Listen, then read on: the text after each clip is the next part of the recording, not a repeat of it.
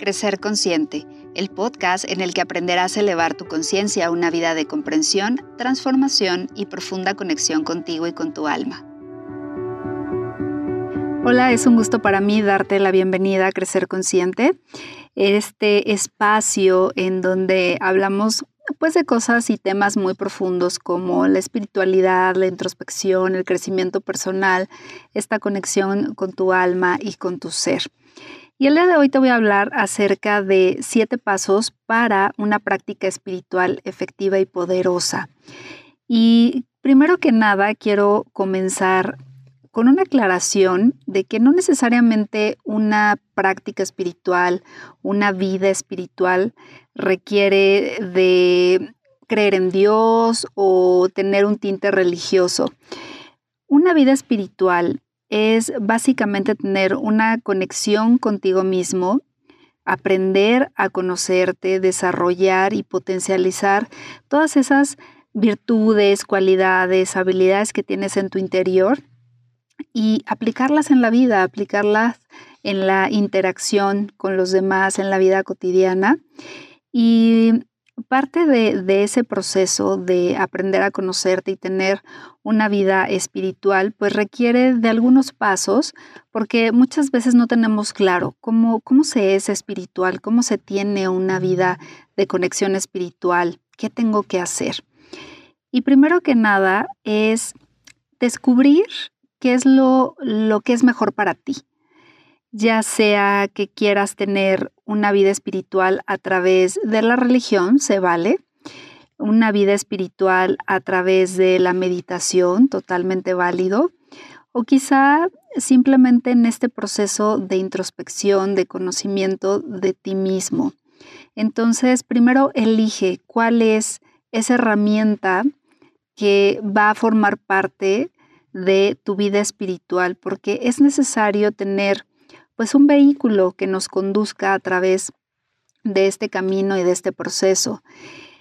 Ahora, considero y, con base en mi experiencia que no todas las técnicas, no todas las prácticas son para todos.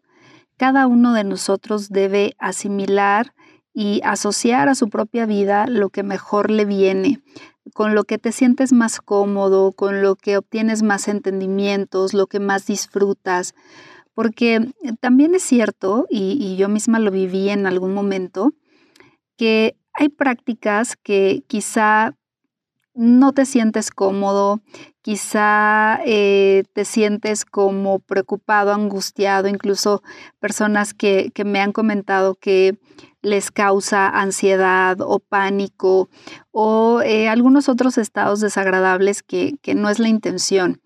Esto no quiere decir que una práctica espiritual no vaya a tener ciertas incomodidades, porque es una realidad. Hay cosas en nuestro interior que nos incomodan. Sin embargo, no se trata de que, conviertas tu práctica espiritual en, un tormento, en un suplicio. Entonces, elige y prueba. Y, yo creo que ahí hay un, un punto muy importante en el que tienes que abrirte a aprender, a conocer diferentes prácticas, diferentes caminos para poder tener pues este crecimiento y este desarrollo espiritual que sea muy efectivo y muy poderoso para ti. Porque a veces, no sé si eh, te, te ha tocado que Quizá platicas con alguien que está practicando ciertas meditaciones y tú lo intentas y como que no hay esa conexión, como que no te sientes identificado, como que nada pasa en ti. Entonces, dale varias oportunidades, dos, tres, y si de plano ves que eso no es para ti, pues entonces prueba otra cosa. Porque muchas veces el aferrarte a una misma práctica que no, con la que no estás conectando, pues quizá no, no, no te va a hacer avanzar y no va a ser totalmente efectivo para ti. Ahora, una parte, una vez que has encontrado esa herramienta que, que, que te va a ayudar, que vas a, a, practicar en tu día a día, pues también necesitas tener constancia. Porque si no tienes esta constancia, si no le dedicas tiempo, pues no vas a ver resultados. Muchas veces, em, pues he visto algunas personas que se desaniman, ¿no? en la primer práctica, pero yo soy de, de, la opinión que pues hay que darle varias oportunidades a una misma práctica para poder obtener resultados, porque además debes saber que el aprendizaje consciente no es algo que llegue de un día para otro. El avanzar, evolucionar, no es algo que se ve plasmado en tu vida de un día para otro.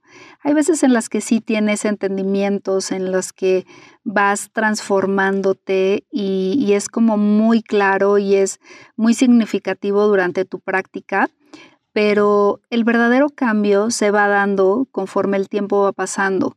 Y esto no quiere decir que tengan que pasar años para que notes cambios, pero es como, como mm, un asentamiento de, cambios gradual, o sea, no es, no es que hoy trabajas para mm, mejorar tu estado de ánimo y mañana vas a estar absolutamente contento y feliz y, vas a permanecerlo, vas a tenerlo en el tiempo, o sea, es, es constancia, es una práctica constante el, crecimiento, el aprender a conocernos.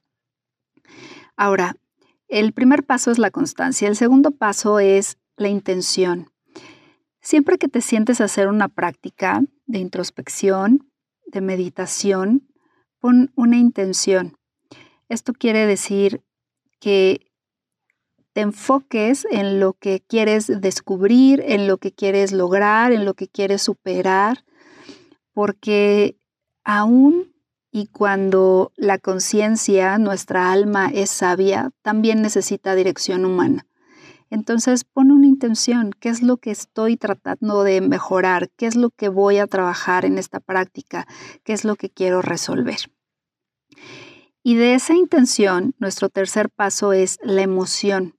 Una vez que tú conectas tu intención con una emoción positiva y de bienestar, entonces los resultados se potencializan. Porque si solo pones la intención y no hay una conexión profunda con tu corazón, que eso se da con la práctica, entonces no va a haber, poder, no va a haber em, pues un cambio real en el exterior. El cuarto paso es la manifestación. Esto quiere decir que no tan solo te quedas con tu trabajo interior, sino que buscas la manera de manifestar en el mundo real, en tu vida cotidiana, eso que estás trabajando en el interior. Esto quiere decir que tienes la intención, lo conectas con la emoción en tu corazón, pero también lo llevas al cuerpo, pero también en voz alta le haces saber a tu cuerpo, a tus genes, a tu ADN, qué es lo que estás queriendo cambiar. Eh, te haces consciente de tus comportamientos, te haces consciente de ese, y aquí viene el siguiente punto, de esas reacciones que estás teniendo en la vida cotidiana.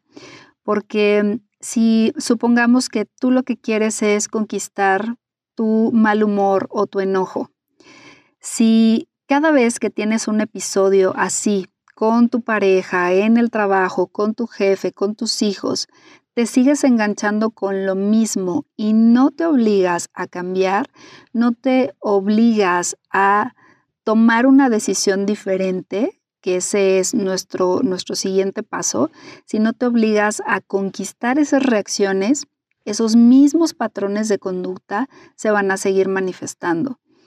Es decir, no puedes dejarle todo a tu práctica espiritual tienes que tomar acción, tienes que tomar decisiones diferentes para obtener resultados distintos.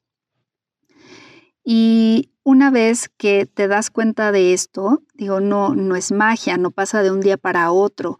Tienes que darte la oportunidad de, si no lo quiero decir tanto como fallar, pero de quizá no lograrlo las primeras veces pero entonces te vuelves a esforzar en una siguiente situación y así hasta que lo conquistes. Pero si solo te quedas en ese estado de bienestar mientras haces tu práctica y no llevas los aprendizajes hacia tu vida cotidiana, pues nada cambia, todo se queda igual.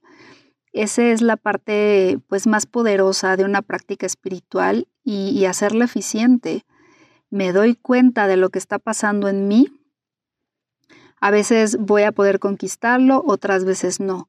Pero eso, una vez que tú te esfuerzas por ir cambiando también en el exterior, entonces algo en tu ADN, en tus genes, en tu cuerpo se va modificando y vas sobreescribiendo sobre la antigua información que hay en ti.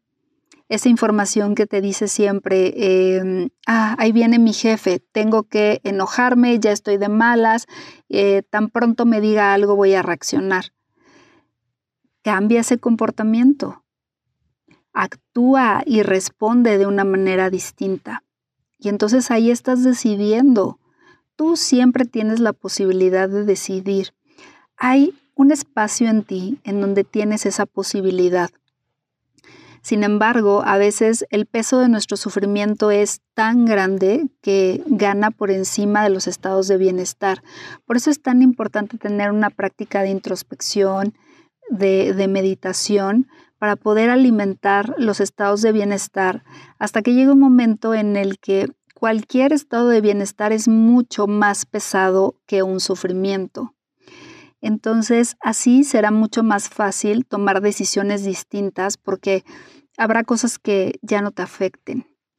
Y por último, para tener una, una práctica absolutamente efectiva y poderosa, debes de tener un aprendizaje continuo.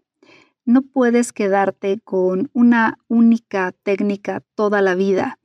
Trata de explorar, de conocer, de, buscar nuevos aprendizajes y nuevos, eh, nuevas herramientas para poder incrementar tu sabiduría, para poder eh, conocerte mejor, para poder establecer nuevas metas y nuevos retos en tu vida. Una práctica efectiva también requiere paciencia y esto no es un paso per se, sino un plus. Ten paciencia. A veces nos desesperamos muy fácil, a veces queremos resultados inmediatos y realmente no es que suceda así. La práctica espiritual y, y el autoconocimiento es un trabajo de todos los días y de toda la vida y no lo veas como algo pesado, no lo veas como algo, como una obligación. Cámbiate el chip y, y velo desde un punto de vista de disfrute. Qué maravilloso poder conocerte, qué maravilloso poder descubrir nuevos estados, nuevas sensaciones, nuevas emociones, el aprender no a controlar tu mente, sino más bien a transformar radicalmente tus pensamientos. Entonces, date esta oportunidad de ser paciente, no te desesperes. La constancia finalmente crea un hábito y en esos hábitos tú obtendrás diferentes resultados. Así que no te desesperes y sé muy paciente. Quiero agradecerte por estar aquí, por los comentarios que me dejas en Instagram y en mi canal de YouTube. Sabe que son sumamente importantes para mí y que siempre pongo todo mi empeño y todo mi esfuerzo por contestar lo más pronto posible, por contestar a tiempo. Siempre, te, siempre siéntete libre de enviarme tus dudas y comentarios o incluso tus peticiones si quieres que hablemos de algo en particular aquí en el podcast seguro voy a tomarlo en cuenta para hacer un episodio. Recuerda que me puedes encontrar en mis redes sociales como Guruchita. Estoy en Instagram y en mi canal de YouTube. Y también eh, si quieres escribirme un correo es guru.guruchita.com con C y doble T.